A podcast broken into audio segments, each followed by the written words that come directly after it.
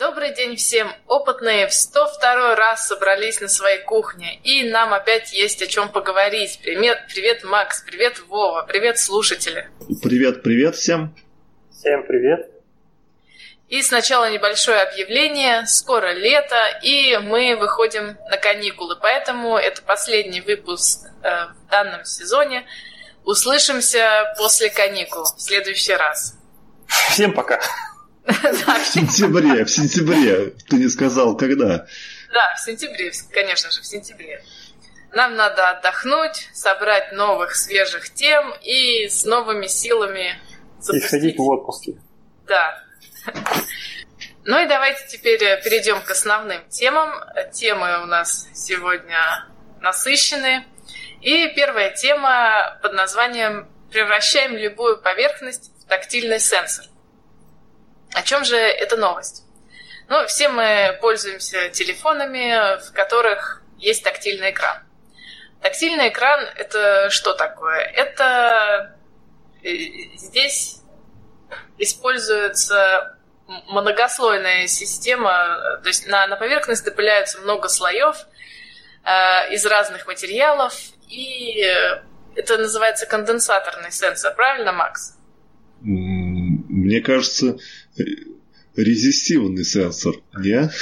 Ну, это называется capacitive touch, я не знаю, как это... А, ну, значит, конденсаторный, раз многослойный конденсаторный, да, все верно. Да, и проблема с этим, с, с этим в том, что вот эту, вот эту многослойную структуру ее невозможно нанести на, допустим, мягкие поверхности, на тянущиеся поверхности, на поверхности сложной формы и на большие площади. Потому что это будет стоить просто неимоверных денег. Но как же так сделать, чтобы...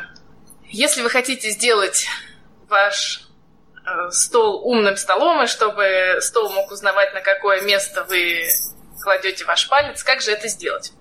И вот ученые предложили систему под названием Электрик. Как же работает эта система? На поверхность просто либо спреем, либо кисточкой наносится проводящая краска. И, казалось бы, а что дальше? Мы уже все знаем, что существуют сенсоры, которые представляют у себя стол, э, слой проводящей ткани – и когда ты на эту ткань нажимаешь, там, по-моему, меняется проводимость, и, собственно, так получается сенсор, э, датчик, тактильный датчик. Но проблема в том, что мы не знаем, куда именно мы нажали на этом датчике. И ученые разработали систему, э, где на вот эту большую проводящую поверхность вокруг помещаются сенсоры которые, как я поняла, создают электрическое поле, и когда ты нажимаешь куда-то на эту проводящую поверхность, эти все сенсоры собирают информацию, где же это поле изменилось. Это получается своеобразная триангуляция.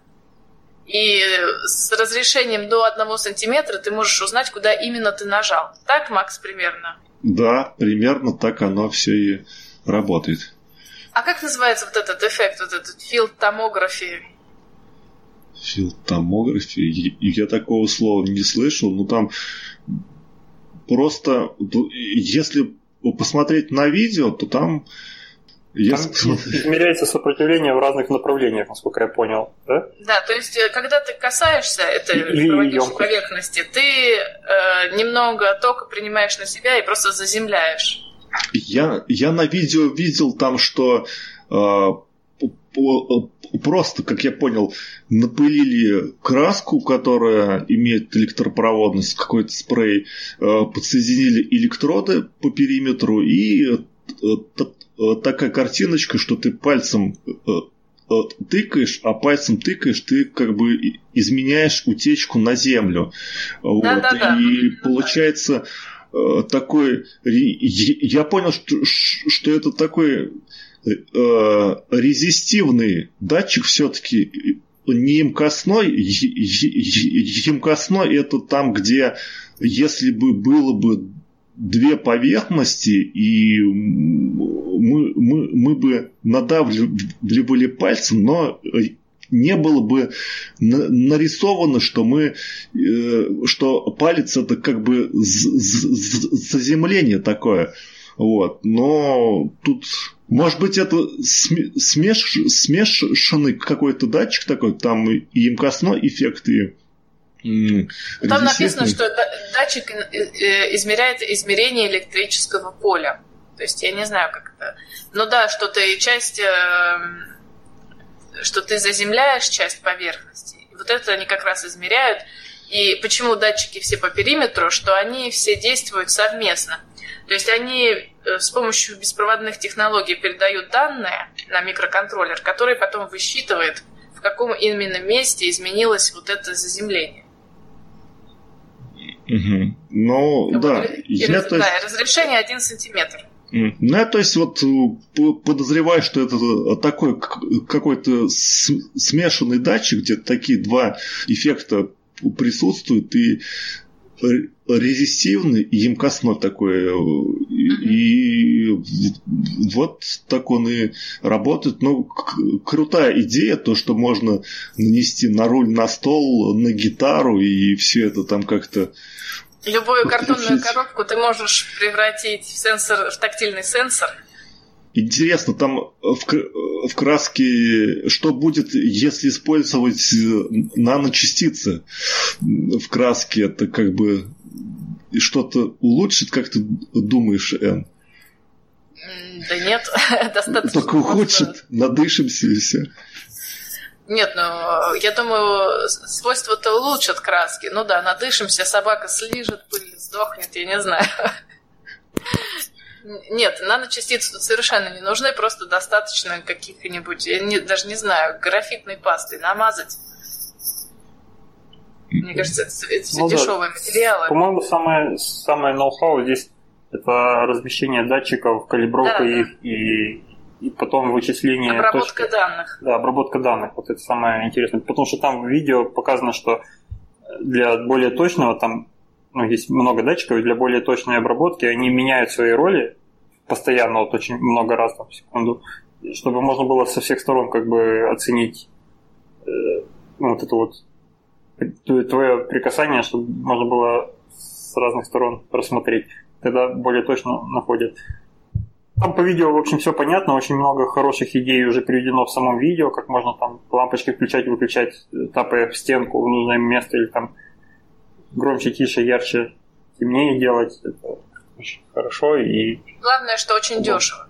Удобно, да, и главное, что очень дешево. Единственное, что в ролике не показали, ну понятно, почему ролик, промо-ролик все-таки, э, но не показали там а, настройки, то есть калибровки изначально. После того, как они датчики закрепили, я уверен, что там есть шаг откалибровать. Это надо минимум три точки поставить и указать э, программе в трех точках, куда ты именно тапнул, чтобы она могла экстраполировать уже остальные точки относительно вот этих трех.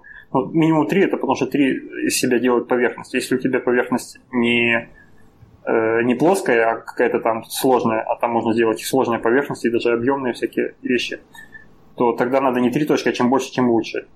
Поэтому вот этот шаг там не показали, но, в общем, я тоже не вижу здесь больших проблем. Просто после того, как ты установил датчики, как тебе захочется, ну, желательно, чтобы они были как можно более раз, разбросаны по, по, всей, по всему периметру, ты просто тапаешь в нужных местах, насколько я себе представляю это, и калибруешь это. Я похожими процессами занимался, я уже не могу вспомнить в рамках какой работы, еще будучи студентом, что-то каких-то там лабораторных, по-моему, тоже была какая-то такая... По-моему, по, по компьютерной графике мы проходили разные э, преобразования э, графические, и там было что-то похожее, когда ты получаешь какую-то э, схему или там картинку, в общем, неважно, что у тебя может быть даже растровое изображение, и потом тебе надо его на сделать вид, как будто бы там поверхность изменили, как-то там афинное преобразование сделали, там растянули или там перспективу ушло. И, в общем, вот такие вот преобразования, чтобы сделать, тебе надо закрепить несколько точек на картинке до на картинке после, а остальные, в общем, высчитать координаты. И это, по-моему, та же работа должна делаться здесь при калибровке устройства. А так идея очень богатая, очень... Я бы хотел вот мебель видеть именно такой. Который... Да, вот я тоже про мебель сразу подумала. Какая-нибудь интерактивная мебель, э, где Потому что этот же проводящий слой, он, он может быть и под поверхностью. Или, главное, то есть надо какую-то, можно его просто закрыть пленкой, которая бы проводила электричество, но... Но была красивой. Да, но была красивой, в принципе, ведь. Так, ну, наверное, можно сделать? Да, я думаю, да. То есть не обязательно, чтобы вот этот вот проводящий слой, э, он был просто на поверхности. Если мы говорим, если мы говорим о мебели, тогда там можно, принципе, используя эту технологию, сделать все на этапе еще изготовления мебели, никаких там спреев, и просто делать ну, ну заранее рассчитанные правильные пластины там проводящие, вставлять в двери внутри, которые не будут смываться, там не будут э, портиться и так далее. И ну, в заранее размеченных местах вставлять вот эти вот датчики правильно. Ну, в общем, это главное идею сохранить. Э, и можно... Да, но я думаю, сейчас это, мне кажется, пойдет в массы, потому что, ну, дешевле куда уже. Ну, я подожду, когда в Икее начнутся вот такие вот столы с э, такими вот датчиками. Следующий шаг будет, ну, сильно следующий шаг когда-нибудь, это когда точность повысится настолько, что смогут отпечатки пальцев снимать вот так на любой поверхности. О, слушай, это уже... А, кстати, возможно, если сенсоры вот эти разместить на очень маленьких поверхностях, и если сенсоры совсем миниатюрные, я думаю, можно там как-то это сделать. Ну, сейчас пока разработчики мобильных э, всяких мобилок борются над тем, чтобы сделать сам экран с э, датчиком. Что-то там есть слухи, что следующий iPhone уже будет без кнопки, а будет датчик э, и снимать отпечаток в любом месте в экране. Но это пока слухи, и это не скоро доберется до вида, когда спрей на, набрызгал, и все, начало так работать. В общем, по-моему, это в ту, в ту же сторону, и тогда будет вообще прикольно. Тогда там разные люди могут по-своему настраивать один и тот же стол, как им нравится, и, и использовать его так, как им хочется. Ну, а пока с, с, с, с точностью 1 сантиметр мы можем снять только отпечаток пятой точки. У всех везде будет равность. Да. Хоть так сначала идентифицировать, кому а, положено сидеть на этом стуле, а кому нет. Все да. Остальных только бить, да? Электрический стул. Не, это же можно еще анализ сделать. Поставить стол такой в, ну, в любом офисе, там, в переговорке, допустим. Туда там за каждый день приходят постоянно сидят разные люди в разных комбинациях, на разных э, положениях, а потом просто взять и промотать там за день или за месяц Э, в какие точки больше всего ну, нагрузка идет, куда там руки кладут люди обычно, где ставят чашки обычно, и под это вот можно очень много оптимизировать тоже всякого. Можно сделать как раз в тех местах, где чаще всего чашки ставят, там какое-то специальное покрытие, которое будет менее скользящим, допустим, или там выемку для чашки. Или туда, где руки ложатся у людей, чаще всего там что-то тоже подогрев, не знаю, придумать. Ну, в общем, извратиться можно по- по-разному и сделать очень удобное э, для применения с тобой. Просто не хватает сейчас данных для никто не анализирует эти вещи, а если мы сможем записывать это в автономном режиме, будет очень хорошо. Вов, надо тебе заявку на Consumer Electronic Show подавать. Там вот таких вот идей, мне кажется, просто на ура примут. Надо, надо. Осталось деньги зарабатывать на этом, да? Осталось да. каких-нибудь. Да. Так, ну и теперь переходим к следующей теме. Э, тема химическая. Э, это новый вид очистки воды без использования фильтра. В чем же идея? Вот представьте, как работает обычная система очистки воды. Вода прогоняется через фильтр с очень маленькими порами, чтобы очистить ее от загрязнений. Естественно, чтобы протолкнуть воду через такой фильтр, нужны очень большие давления. То есть э, нужен какой-нибудь мощный насос, который потребляет очень много энергии. Так вот, ученые разработали систему. Представьте себе, что у вас вода просто течет по трубе, потом эта труба раздваивается. И вся грязь течет в одну сторону, а чистая вода течет в другую сторону. И для этого вам нужен только насос с очень небольшой мощностью, то есть только чтобы прогонять воду, никакого давления там не надо, и бутылка углекислого газа. И все. Что же это за такая чудо-система и как это работает? А работает это на том же принципе, что и когда вы помещаете, допустим, когда контактирует просто вода и соленая вода, ионы соли, растворенные в воде, они движутся в сторону несоленой воды. Это у этого эффекта есть название. Это диффузио форес, то есть э, движение ионов в какую-то определенную сторону.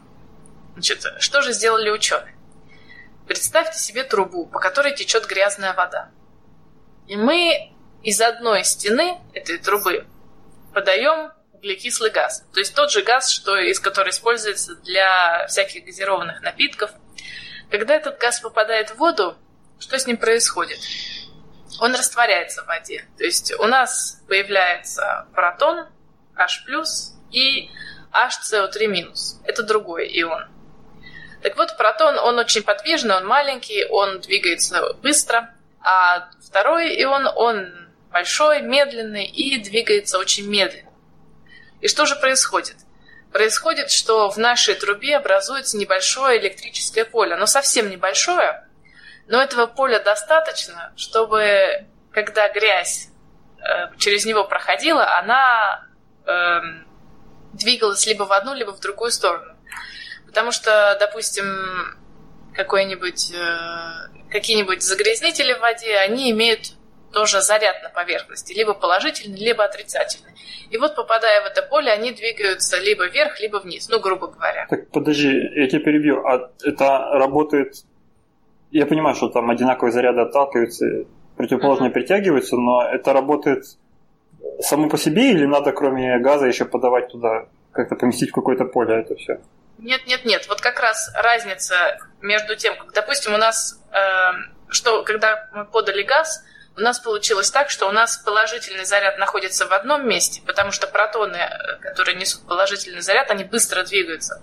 А в другой части у нас отрицательный заряд накапливается. То есть у нас получается такая разница в заряде uh-huh. в этой трубе. Uh-huh. Вот и это, как говорят ученые, создает поле, и когда грязь видит это поле, а так как грязь, она тоже заряжена, она двигается либо в одну сторону, либо в другую. То есть тот насос, который качает воду, он делает, он приводит в движение частицы заряженные, и из-за этого получается поле. Да, э, нет, э, значит, тут другая система. Насос, он просто качает грязную воду. Да, но... Э, а поле создается, там... с, с, допустим, вот если мы представим, одна стена этой трубы, она сделана из, э, э, из силикона, который пропускает углекислый газ. Угу. Вот, и у нас получается, как это называется, поперек трубы получается у нас вот это поле. И а грязная вода, она двигается вдоль. То есть она двигается вдоль, попадает в это поле и... И уносится грязь... в сторону. Да, и уносится в сторону. И сразу после этого труба разделяется на две части. То есть верхнюю и нижнюю. Просто как Y раздваивается. Uh-huh вся грязь уносится либо в одну, либо в другую сторону. Я вот смотрю на, на картинку, и, и у меня такой разрыв шаблона. То есть э, чистая вода почему-то стекает по, по трубке, которая идет вниз, а грязная, наоборот, идет вверх. Об, а обычно смотря, там смотря... Нет, а понимаешь, а если частицы притягиваются просто, это так нарисовали вниз вверх, я думаю, они могут... Да, и теперь еще надо представить, что это, что это вам не просто водопроводная труба, это все сделано с помощью микрофлюидики. Это наука, которая изучает движение жидкости по тончайшим капиллярам, которых там размеры меньше микрона. То есть там нет никаких турбулентных угу. потоков. Вот. Что же, собственно, такое, такая система может произвести? Один такой капилляр, который там тоже длиной несколько микронов, он, не знаю, полмикрона в час фильтрует. Казалось бы, это ерунда. Но дело в том, что этих капилляров можно построить сколько угодно, и производительность э, суммарная где-то 50 литров в сутки воды фильтруется. То есть никакой не надо сильной мощности, подавать там какие-то совершенно смешные затраты энергетические – в общем, сейчас ученые работают над усовершенствованием этой системы. Ну, посмотрим. Мне кажется, просто сама система интересная. то, ну. как используется разница движения ионов, чтобы создать такое вот Судя поле. по описанию, выглядит, звучит как магия какая-то. И, да. конечно, первый вопрос, который возникает, это а так можно было? Это легально? Это законно? Странно, что так не делать. Ну, и плюс еще мы получаем на выходе газировку, да? Кстати, газировка. Да, мы можем получить на, на выходе газировку, но тут еще есть усовершенствование этой системы. Опять же, одна из труб будет сделана проницаемой для воздуха, то есть весь газ будет уходить просто в воздух. Ну, получится такая кисленькая вода на выходе. Кисленькая из-за углекислоты? Ну, если мы, допустим, оставим газировку просто открытой, весь газ уйдет, у нее будет такой вкус немного кислый. Но вполне себе будет питьевая вода. Понятно. Я еще просто в тему вспомнил, что когда-то то ли читал, то ли кто-то мне говорил, что э, газированная вода, на... в нее обычно не добавляют консервантов, потому что вот углекислый газ просто сам как консервант выступает. Поэтому газировки могут храниться дольше, чем простая вода. Может быть, это тоже кому-то поможет. Ну, просто у нее, может, кислотность выше, микробы не любят. Может быть, не знаю. Ну что, к следующей теме. Это хорошая тема. Но, но, но давайте про космос. Володь, давай, я да. твой Ох, выход. Давай про космос. Сейчас я открою ее. Я все, все забыл, все потерял. Где там Вот, как будут изучать атмосферы экзопланет? Новость, в общем, самой новости там немного в этой новости – но в двух словах можно рассказать, как это делается и что, собственно, к чему пришли. Ну, во-первых, все мы ждем запуска э, телескопа имени Джеймса Веба. Через, не, через два года где-то должен был запуститься. Мы уже об этом говорили много раз, вспоминали. И его основной э, фичей считается э, исследование экзопланет, то есть планет, которые крутятся вокруг звезд других, не вокруг Солнца. Э, так вот, есть много способов обнаружения этих планет и исследования там их массы, их температуры, их э, отдаленности от, от их звезды и так далее, разных параметров, но один из самых интересных параметров, который, который больше всего нас интересует, это атмосфера. Конечно, потому что по ней можно понять, э, есть ли там жизнь, грубо говоря. На самом деле можно понять просто, какие процессы идут на поверхности, судя по атмосфере. Э, как планируется изучать атмосферу? Это уже сейчас делается э, другими телескопами, но Джеймс Веб будет специально заточен именно на этот способ изучения. При транзите планеты по диску звезды, то есть когда планета находится между звезд, своей звездой и телескопом, мы видим, кроме того, что мы видим немножко затухание в яркости звезды, планета его закрывает, мы еще видим изменение спектра звезды. Что такое спектр? Это, в общем, свет, испускаемый звездой, любой, и в том числе и нашим Солнцем, э, э, можно разложить на спектр, и в нем будут и ли, линии, пики, линии, ну, по-разному, смотря как анализировать этот спектр, э, и они будут соответствовать тем элементам, которые есть, ну, которые горят, собственно, которые присутствуют в Э, этой звезде. Ну, собственно, так было открыт гелий когда-то. По-моему, это линия Фраунгофер называется. Сейчас загуглю. Э, так вот, э, при пролетании с планеты между звездой и телескопом мы видим изменения спектра. То есть там могут появляться новые, новые полоски, напротив некоторых, э, которые будут соответствовать некоторым элементам химическим. И мы будем знать, что эти химические элементы содержатся в атмосфере планеты. Так вот, э, чего дальше? Собственно, новость в том, что э, когда выбирали, вот сейчас выбирают датчики, которыми обвесить телескоп имени Джеймса Веба, и двое людей,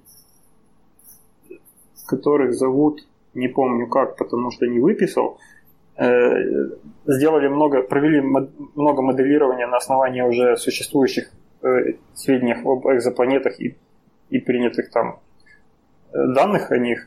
Провели много моделирования с разными комбинациями возможных датчиков и выделили два основных, которые, можно, которые нужно обязательно поместить на телескоп Джеймса Веба, чтобы собрать как можно больше информации. То есть они минимизируя вот количество обвеса, собирается максим... максим...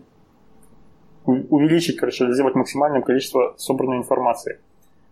И вся статья именно об этом, о том, что нашли комбинацию самых оптимальных э, датчиков, которыми нужно оснастить телескоп. Надо понимать, что такие запуски делаются крайне редко с новыми спутниками, специально заточенными под отдельные Э, под отдельные вот такие вот занятия, под отдельное э, исследование. Поэтому если чуть-чуть не угадать и сделать что-то не так, в следующий раз у нас будет не скоро деньги соберут на следующий спутник или какое-то обновление, которое будет лететь туда и, устанавливать дополнительно. Это довольно трудоемкая задача. Поэтому очень много надо уделить внимания еще здесь, пока мы, как говорится, на берегу находимся – пока мы еще не вылетели, много уделили внимания на э, комплектации. Вот нашли идеальную комбинацию и с ней собираются запуститься. В этом суть новости. Будем ждать, когда будут новости от э, этого телескопа. Ну, тут написано в конце 2018 года его только запустят. Ну, это полтора года еще э, до запуска. Э, оба, оба датчика, я еще не сказал, оба датчика это э, разные диапазоны инфракрасного излучения будут принимать. И, и все. Еще хочу напомнить, что э, телескопы, которые принимают в инфракрасном диапазоне, они имеют такой принципиальный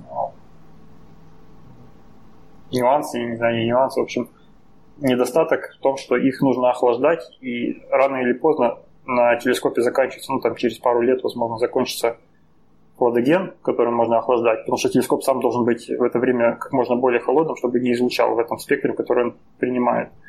Поэтому там жидкие гели, по-моему, везут на борту, и потихоньку охлаждают и выбрасывают э, этот жидкий гелий в космос. И если этот жидкий гелий заканчивается через несколько лет, телескоп, по сути, становится слепым в этом диапазоне. Поэтому нужно успеть как можно больше собрать. Ну, я, правда, не знаю насчет несколько лет или там на как долго это хватает, но принципиально срок службы его ограничен даже не износом, а вот тем, что у него есть так называемое топливо вот этого для охлаждения.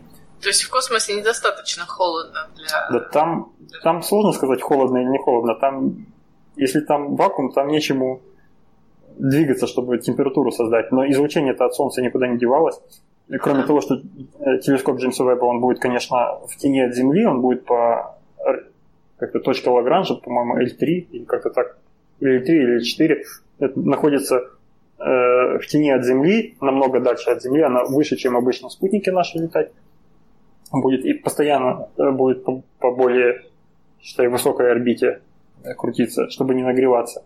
Но все равно на него излучение какое-какое будет попадать. Ну, те же звезды светят все время, и телескоп принимает их излучение, но сам по себе по чуть-чуть нагревается.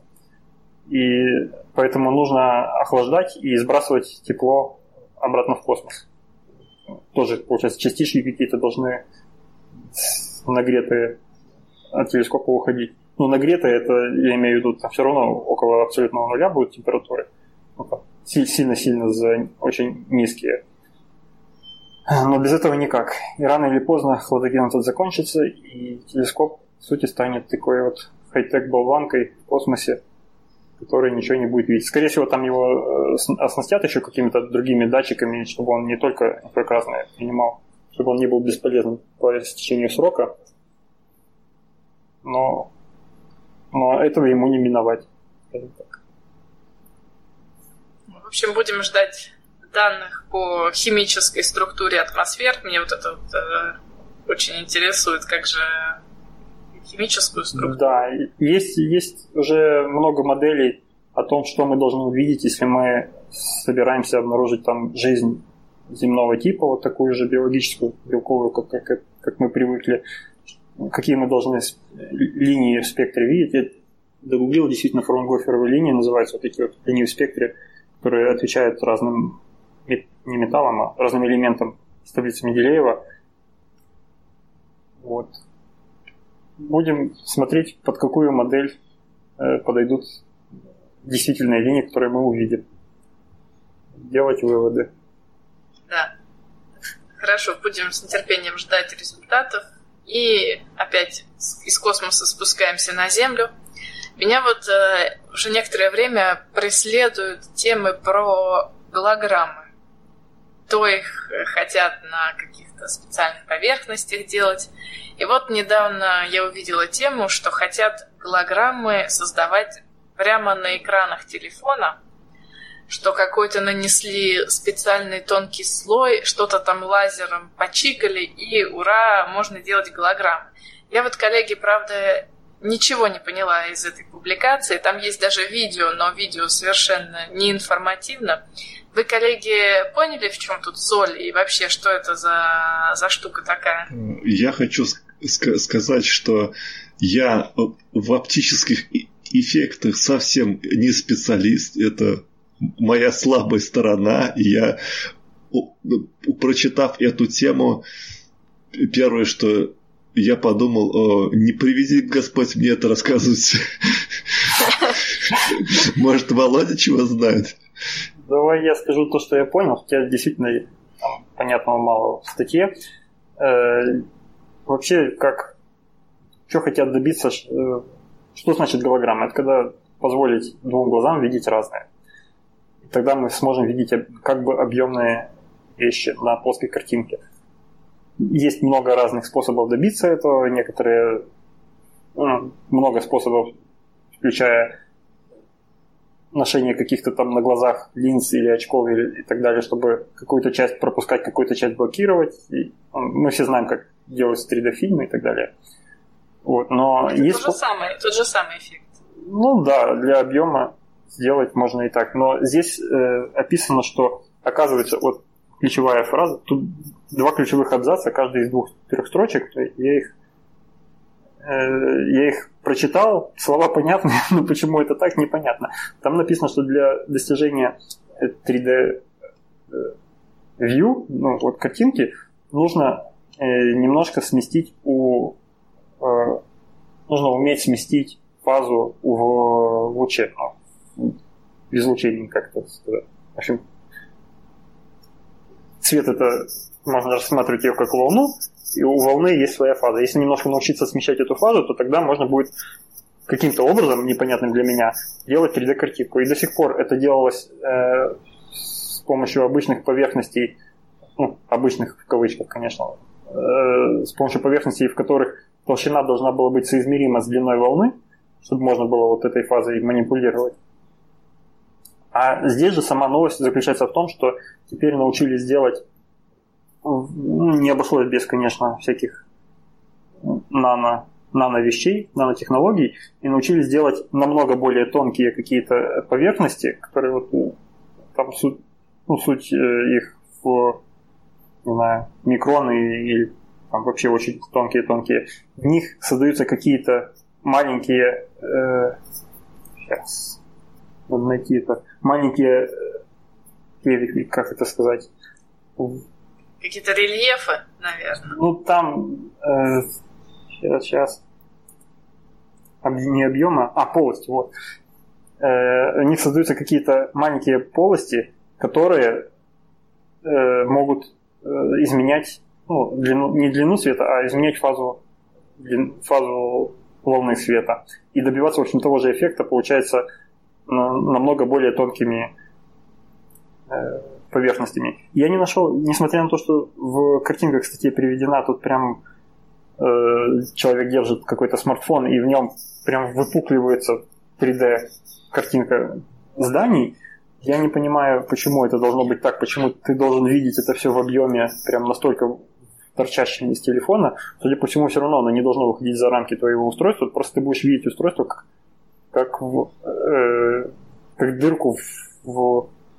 В телефоне. В, как дырку в другой мир, да, в объемный мир, а не в плоский, Но... как сейчас. Я вот единственный параграф, который я поняла, это то, что вот это вот э, специальное покрытие создает большую разницу между коэффициентом преломления на поверхность и под поверхностью. И вот за счет этого как-то вот этот получается объем.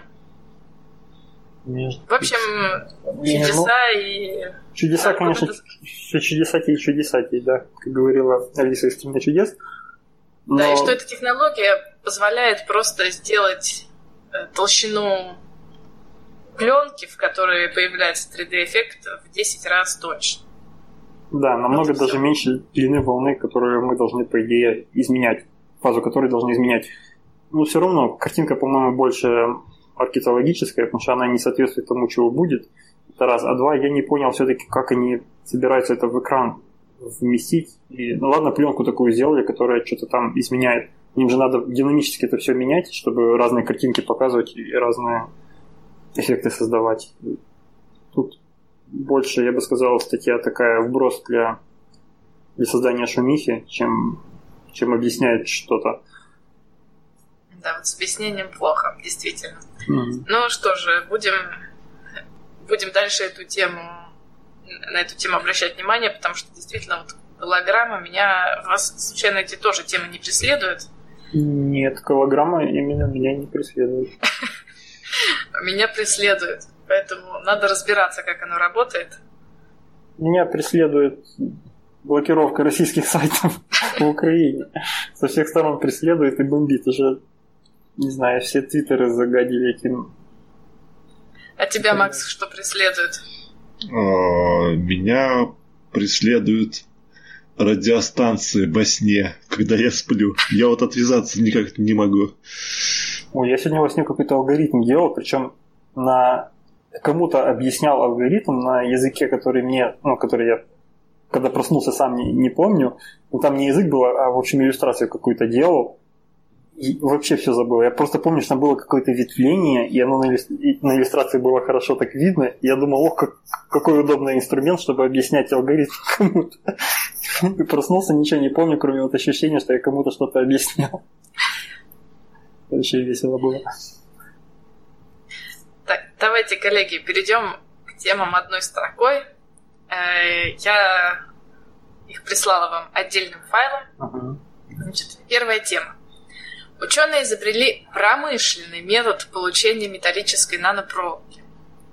Значит, ученые разработали новый метод получения нанопроволоки с диаметром около 90 нанометров. Э, они вдохновились технологиями литейного производства, где, собственно, струя расплавленного металла охлаждается на лету и наматывается на катушку. И они создали следующую систему – Значит, э, в стеклянную трубку помещается металлический стержень, и вокруг этой трубки создается высокочастотное поле.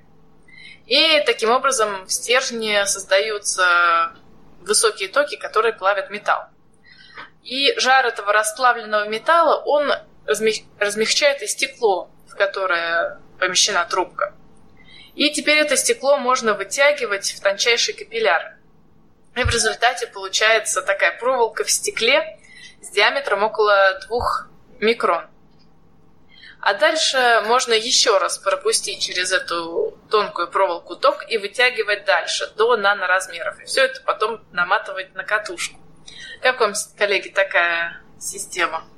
Стекло никуда не девается, мы потом получаем просто... Стекло, но, извините, если у нас э, десятки нанометров толщина металла, да. то там стекло, я не знаю, там даже не знаю, очень оно тонкое, ни, ни, о, какой, ни о какой изоляции там, мне кажется, речи уже не идет.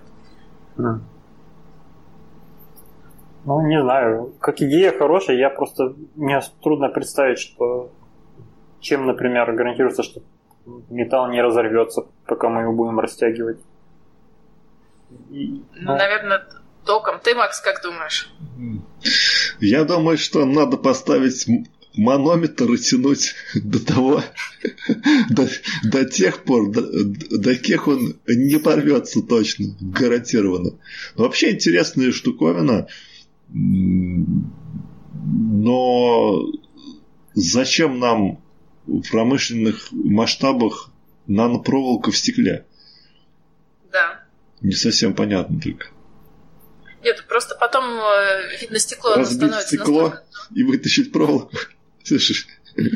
Нет, идея в том, видимо, что стекло просто там еще тоньше, чем проволока становится, и оно ни на что не влияет.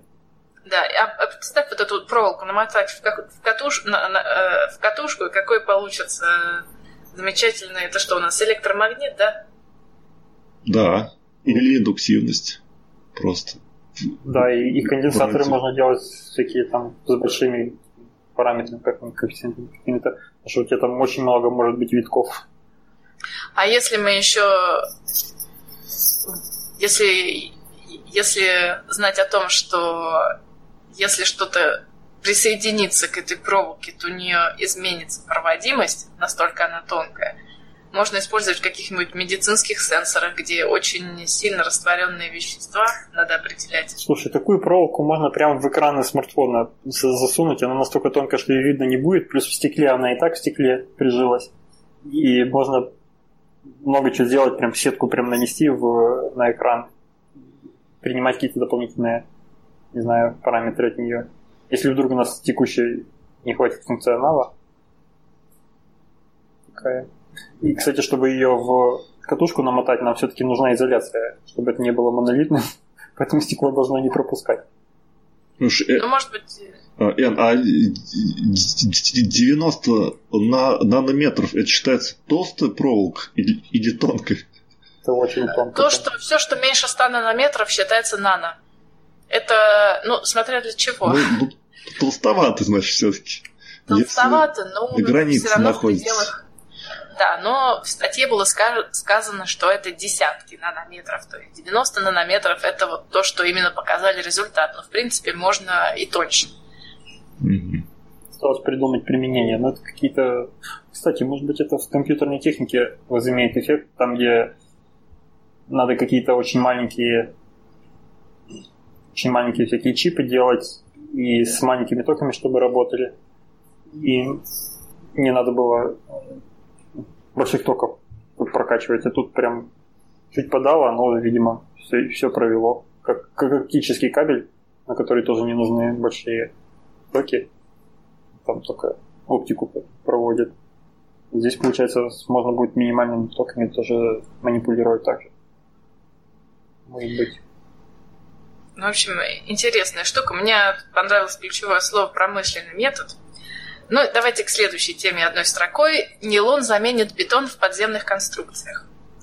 Ты поверила в это? Что? Ты веришь в это? Давайте я сначала тему прочитаю. Давай. Ученые разработали новый вид полимерных подпорок для подземных сооружений.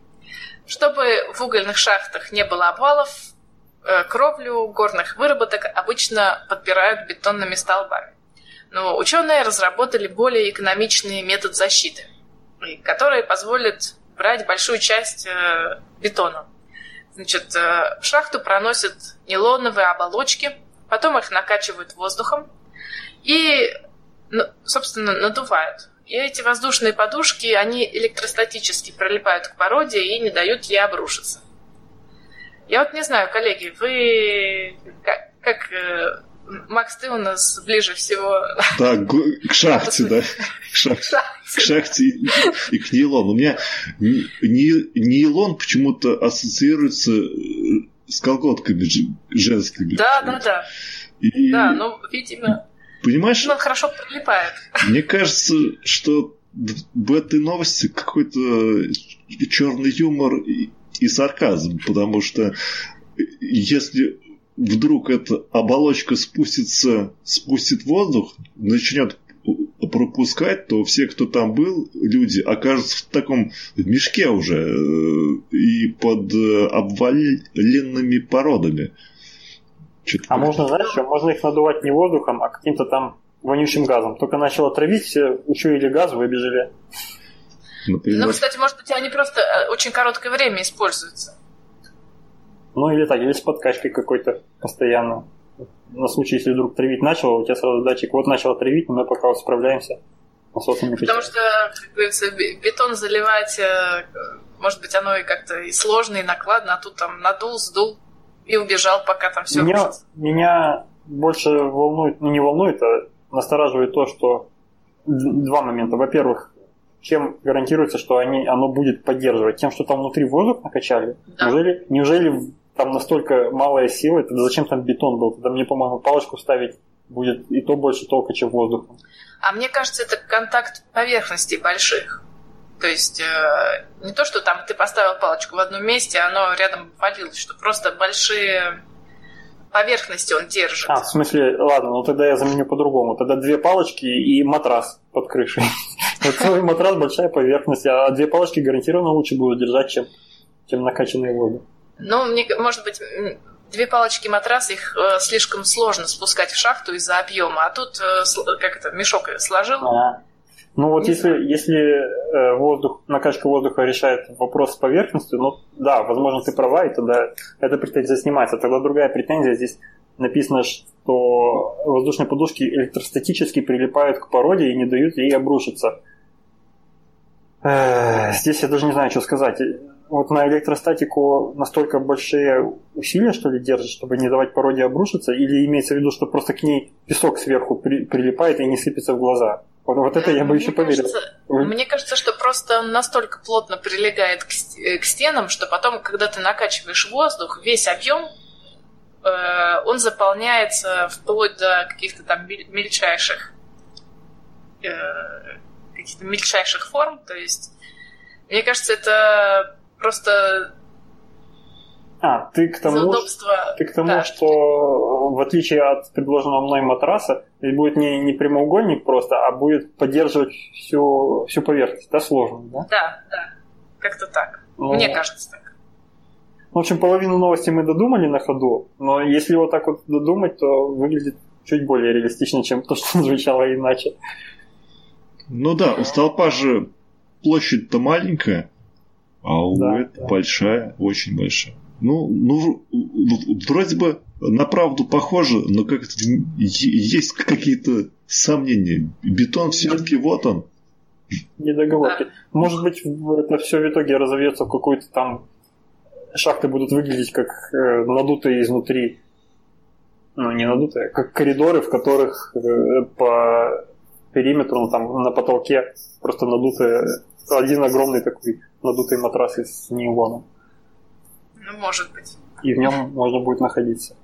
Но я Возможно. надеюсь, что там не глупые люди, конечно, это такая ответственная отрасль, и там просто так эксперименты ну, ставить не стали бы, если бы были сомнения. Наверное, мы что-то просто не поняли. Ну да, да. Я, мы потом еще об этой теме поговорим. Э, Следующая тема одной строкой, третья и последняя, под названием микроконтроллеры и помидоры. Значит, давно известно, что, допустим, в растениях, когда недостаточно влаги, в них снижается скорость движения жидкости. Так вот, ученые разработали простую систему, которая измеряет скорость движения воды по разнице температуры в разных частях растения. И с помощью такой системы миниатюрных термосенсоров ученые собираются внедрить автоматическую систему полива в кавычках по запросу самого растения. Естественно, все это делается с помощью микроконтроллера. Как вам, коллеги, такая идея? Я, Будете ваши помидоры автоматизировать? я удивлен, что этого до сих пор не было. Мне кажется, это уже должно было быть. Но это все удорожит э, помидор. Ты Что? Так нельзя Нет, делать. почему? Вот, допустим, идешь ты по кукурузному полю. Ты отличишь одну кукурузину от другой? Я вот не отличаю.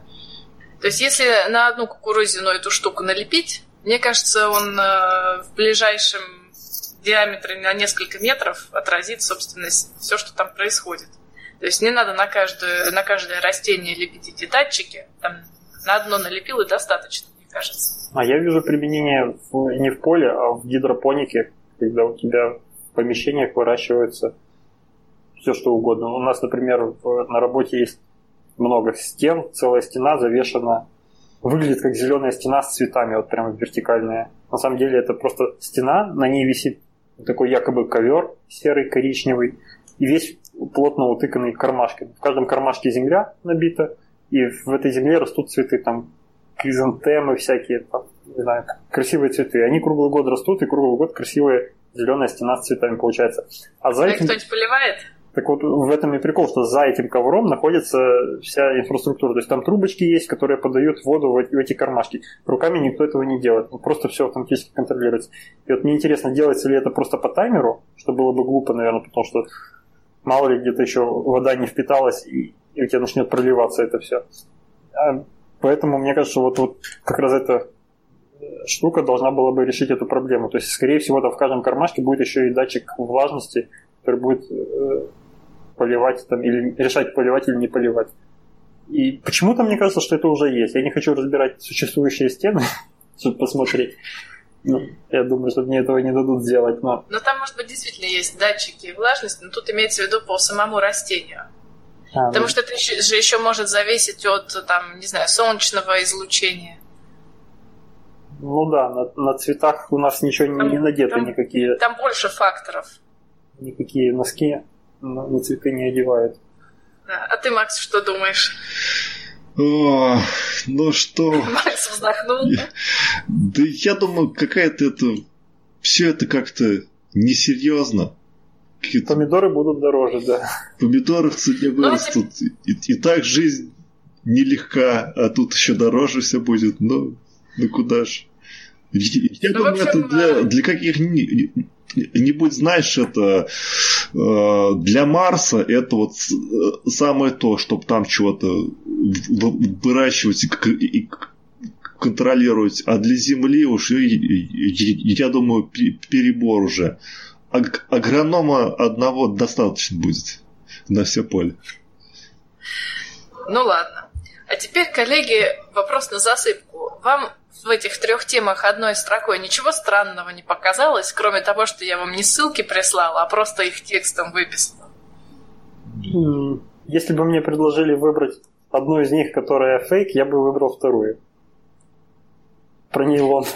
Нет, коллеги, все темы настоящие. Я тут... Что еще вам странно показалось?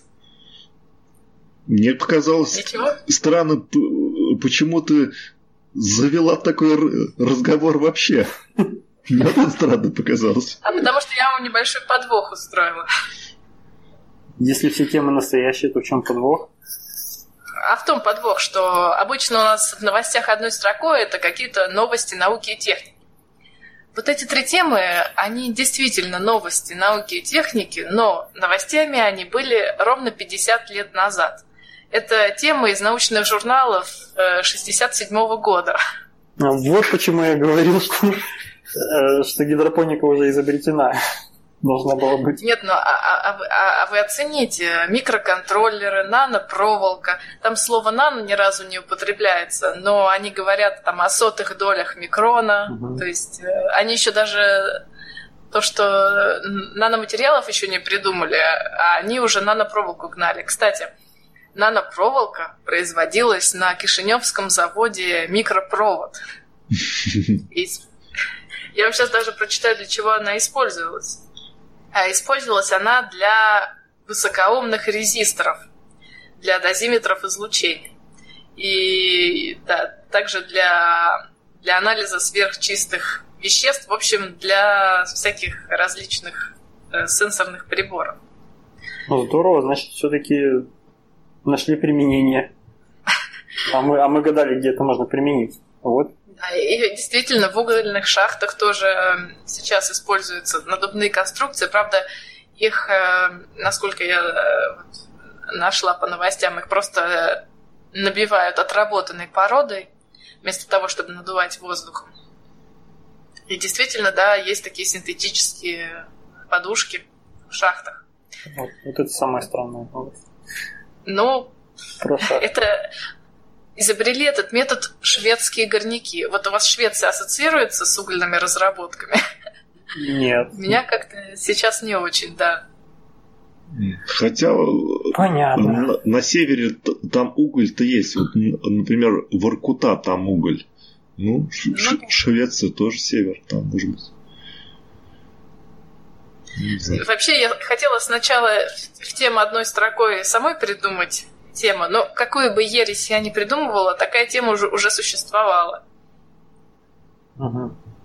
То есть я сколько в, в Google не забивала каких-то совершенно странных вещей, но все равно уже... Все они уже были сделаны. Все странные. Понятно. Вот поэтому я решила, да. Ну, весело, В общем, да, читайте спасибо. старые журналы, можем открыть для себя много нового. А у кого-то остались подборки всяких там старых, юной техники? или Да. Да, журналы радио, У меня есть юный такие. техник.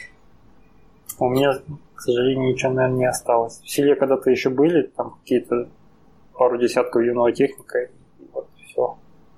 Ну, сейчас юный техник, э, он в архиве доступен в интернете. Все, все выпуски там с каких-то 50-х годов. Там всегда была рубрика того, что люди советуют. И я всегда ее в первую очередь смотрел, искал эту вставку с картинками, с э, идеями подписчиков. Самое интересное для меня было. И там одно время была такая тема, как конструкция одежды. То есть не просто ты там выкройку как разрабатываешь, а там именно по науке, как там должно все сочетаться, какие-то формулы приводились. В общем, Но это я что-то не запомнил. Я запомнил, когда там какие-то удачные идеи были, там совместить несколько инструментов в один, допустим, или... Не знаю, вот идея, не помню, оттуда я вычитал или это где-то почерпнул. Так уже, просто когда делают мыло, ну тогда еще советское было мыло, вот это вот хозяйственное, почему его форму делают просто брикет, а не делают, лучше бы сделать туда маленькую щелочку, чтобы туда вставлять обмылок старого мыла, которое не домылилось. Очень удобно было бы, не, терял бы вот этот обмылок, в общем, полезно. Никто так не А делал. А я никогда не забуду тему, где рассказывали, как выдувать юным химикам колбы для экспериментов. То есть реально Стеклянные? обучали людей, да, вытягивать из стекла там какие-то колбы выдувать. Это же это вообще уже на грани фантастики.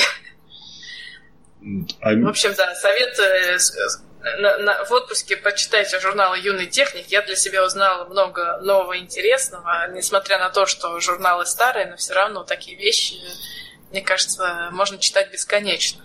А я помню, там была, а, а, по-моему, в Юте. То ли в Юте, то ли при усадебном хозяйстве. В, в- в другом журнале там была рубрика что-то вроде если у тебя маленькая жи- жи- жилплощадь, то как там все так скомпоновать, там чудо-стол, который превращается и в такой, и в секой, там, и что-то вот такого плана всякие эти. В Юте, Это по-моему, для-. Это для меня сейчас актуально. Я снимаю комнату прям 3 на 2 метра и там ютюсь. Ну, в общем, мне хватает, но если бы еще можно было что-то там убрать и на потолке спать, это было бы вообще здорово. Ну, А так, то я вижу много неиспользуемого пространства вокруг потолка, там, вокруг Мгм. люстры. ну тогда после подкаста с- скачивай Ют и, и изу- изучай там все, все эт- этот вопрос. Ноу-хау, да. Понятно. Да. Ну и давайте теперь переходим к темам Немо, темам слушателей. И первая тема про термоакустический эффект. Давай, Макс, я тебе. Мгм. Да, тут э, тема такая, что свежая тема э, создали принципиально новый тип динамиков из графена. Но чтобы рассказать о нем, я бы сначала хотел бы рассказать о том, как вообще работают динамики и о том, что разработали финны э, в 2009 году, аж сколько там, 8 лет назад. А, Итак, как, работает обычный динамик для тех, кто не знает, там есть мембрана такая, диффузор называется. Она может быть сделана из, из картона, например, в старые добрые времена она изготовлялась. А, на конце диффузора такая трубочка такая, на ней намотана катушка из проволоки. И эта катушечка размещена в, в таком в, за, в, в кольцевом зазоре постоянного магнита.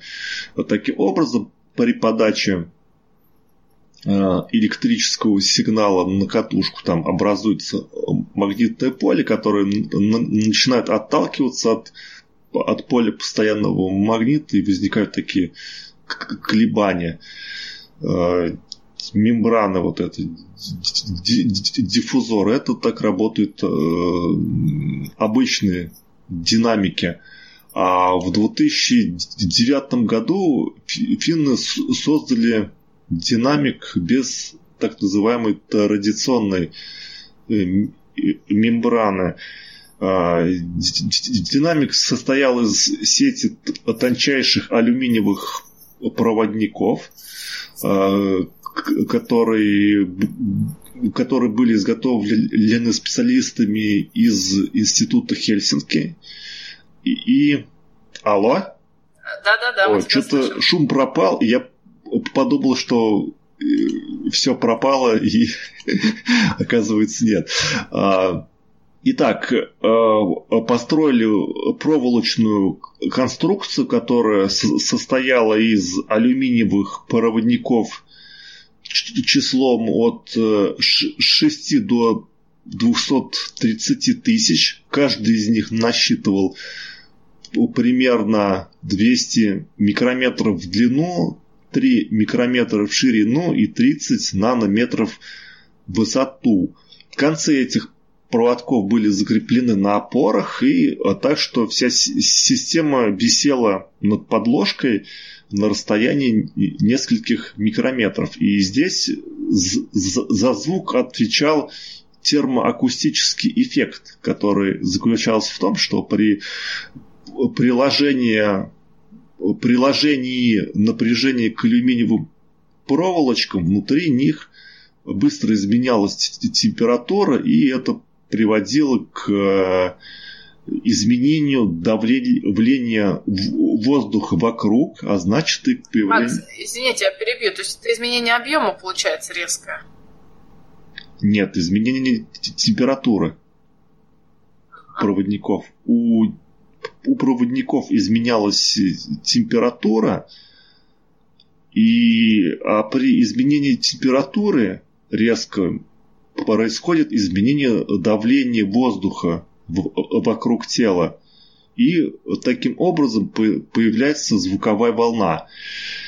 И они добились того, что можно передавать музыку и речь, и достигли они 110 э, децибел на расстоянии 8 сантиметров от э, динамика. И они поняли, что можно э, этот динамик их мог воспроизводить частоты до 40 кГц, это ультразвук, и на основе этого динамика можно сделать э, всякие сонары, какие-то анализаторы, э, и можно будет построить на, на его а, основе фазированную, фазированную антенную решетку. Это такая штуковина, которая как бы а, не, неподвижна в физическом мире, а вот а, у нее изменяется диаграмма направленности. Можно ее поворачивать. То есть физически антенна стоит на, на месте, никуда не двигается, а, а, а в электрическом смысле с помощью специальных манипуляций можно в кавычках покрутить эту антенну и э, выбрать какое-то направление излучения. А, это, значит, был 2009 год новость. А новость этого года тоже а, э, эффект термоакустический, и он основан как раз на том, что изменяется температура графена и возникает изменение звука. Ранее из, из графена уже ранее графен уже применялся при создании динамиков, но из него делали диффузоры только, что приводило к эффективности работы устройства. На самом деле КПД динамика это где-то 1-2%. То есть прям он невелик, прямо скажем. Вот. А в новом динамике исчезли даже все движущиеся части, поэтому они уменьшили его размеры, увеличили эффективность. Конечно, хотелось бы, чтобы в этой статье было бы более подробно все расписано, но как часто у нас бывает, что это что все, все подробности покрыты тайны, ну, может быть и неспроста, но вкратце э, графеновая мембрана расширяется и сжимается от э, подачи электричества, что оказывает влияние на окружающий воздух и порождает звуковые волны. Ну, вот такая новость. Я хочу сказать, что форма вот этого, этой мембраны, она является как раз ноу-хау разных фирм, которые создают разные наушники. Они там патентуются, эти формы, и с помощью разных хитрых там, полосок или там каких-то изгибов на, на поверхности этой мембраны можно добиваться того, как минимум в наушниках. Я знаю, что добиваются того, что э, можно извлекать более низкие частоты, чем, в принципе, размер этой мембраны позволял бы. Поэтому всякие крупные там акустические фирмы, производящие наушники, они у каждого своя мембрана со своими там по-своему там рифленая, чтобы можно было более низкие частоты в маленьком наушнике воспроизводить. Ну, то есть э, тут э, еще, наверное, миниатюризации достигается. Да. То есть можно совсем маленький динамик сделать. Да, так? с ноготь сделали. С ноготь. Очень маленький. Ну, ноготь это еще не самый маленький. Где-то поменьше бывает. Ну что ж. То есть не теряя качество звучания. По, а пока сказали, что он позволяет получить богатую звуковую палитру, но, но пока звуковой дорожки не было приложено. Будем ну, ждать. Будем ждать. Будем ждать. Да, будем ждать. И вторая тема слушателей. Э, вторая тема про дроны опять. Дроны что-то все больше и больше проникают в экстремальные виды спорта. И недавно латвийский парашютист впервые в мире спрыгнул с дрона. Это такой мультикоптер, разработанный компанией Aerones, э, который был оборудован 28 пропеллерами. Он поднял его на 330 метров, причем стартовал он с вышки. Э, и, собственно, да, парашютист с него прыгнул. И этот дрон может поднять вес до 200 килограмм. В общем, интересная. А в чем, в чем польза? Какую пользу вы, например, видите? Как это можно будет использовать? Ну, если неоткуда прыгнуть парашютисту, Нет. поднял его на дроне. Тут дело не в пользе, а, а дело, кто первый сделал. Кто, кто первый так поступил. Это, понимаешь, новый вид спорта. Тут можно даже, кстати, та же компания в прошлом году приспособила дрон для вейкбординга. Это ты когда на такой э, доске рассекаешь по, по волнам, у тебя тянет вот этот дрон. И, ну и сноуборд, конечно. Mm-hmm. То есть, э, мне кажется, они специализируются на таких новых видах спорта.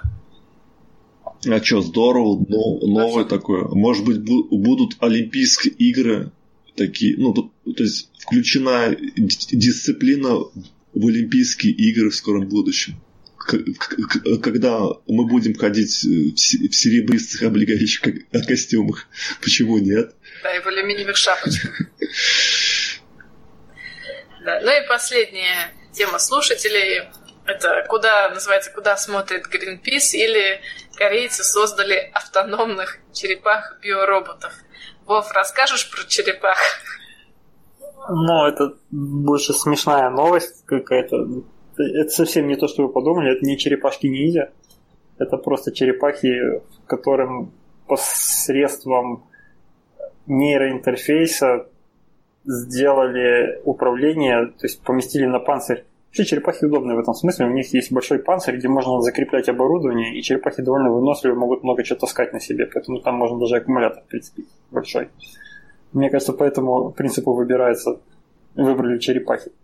А что сделали? В итоге человек может, ну как здесь сказано, посредством нейроинтерфейса, я так понимаю, человек силой мысли просто э, считывается энцефалограмма у человека, и он понимает, э, придумывает, куда ползти черепахи, э, передается это все на, на устройство, которое черепаха носит на себе, а это устройство э, частично перекрывает взгляд черепахи, там с делением в 30 градусов пластина какая-то ходит и, и перекрывает то с одной, то с другой стороны черепахи вид скажем так, и поэтому черепаха начинает поворачиваться влево или вправо. По-моему, больше из пальца высосана новость, чем, чем самого сделано. Мы когда-то говорили о том, что тараканами уже управлять можно с джойстиков, когда специально большие тараканы берутся, на них клеится маленький чип, у которого есть два проводка, которые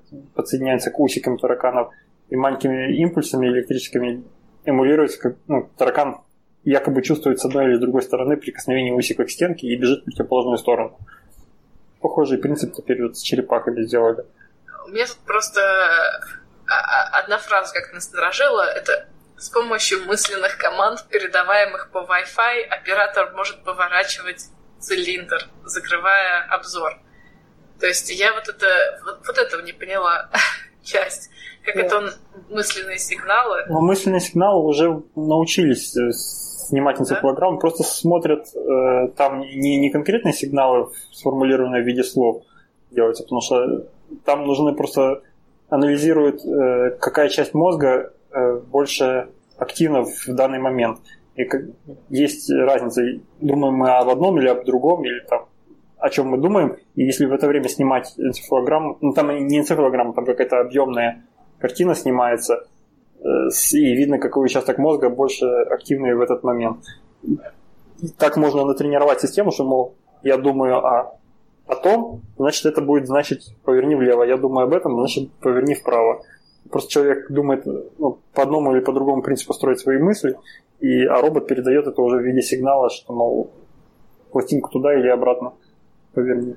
Там точности пока не добились. Сейчас же вот на острие науки, вот самое Э, самый край, чего хотят достичь, это чтобы можно было таким нейроинтерфейсом печатать текст хотя бы. Э, но этого пока нет. Там можно по нейроинтерфейсу вот реакцию на картинки, вот часто вот, может быть, увидеть, как человек сажает в датчик, одевает его голову и показывает ему разные картинки и снимает э, активность мозга в это время. И вот, вот так получается еще сделать. Когда человек видит, например, нужное слово или нужную букву, он резко ну, у него включается какой-то там отдел мозга, который сразу фиксируется. И таким образом человек якобы может печатать, но сам текст он вводить не может пока. Поэтому это не очень точная, не очень точная технология. Но я думаю, вот для того, чтобы отличить лево от права, может быть, человеку просто э, сказали, хочешь влево, думай о еде, хочешь вправо, вспоминай о, о, там, вчерашней прогулке. И вот он начинает комбинировать, что он думает, и это сильно разные участки, допустим, задействует мозга, там, вспоминание или там что-то, э, какая-то другая деятельность. Э, и это можно передавать на черепаху. По-моему, это даже, даже менее хай-тек новость, чем с тараканами была. Да, но черепаха, она, она больше, кстати, под этой всей конструкцией ее вообще не видно. И тема скорее, куда вообще смотрит Greenpeace. Тут же да, над животным издеваются. Согласен. Ну и, собственно, это была последняя тема слушателей. И что же, уходим мы на каникулы. Так что услышимся только в сентябре. Пока-пока. Всем пока. Всем пока.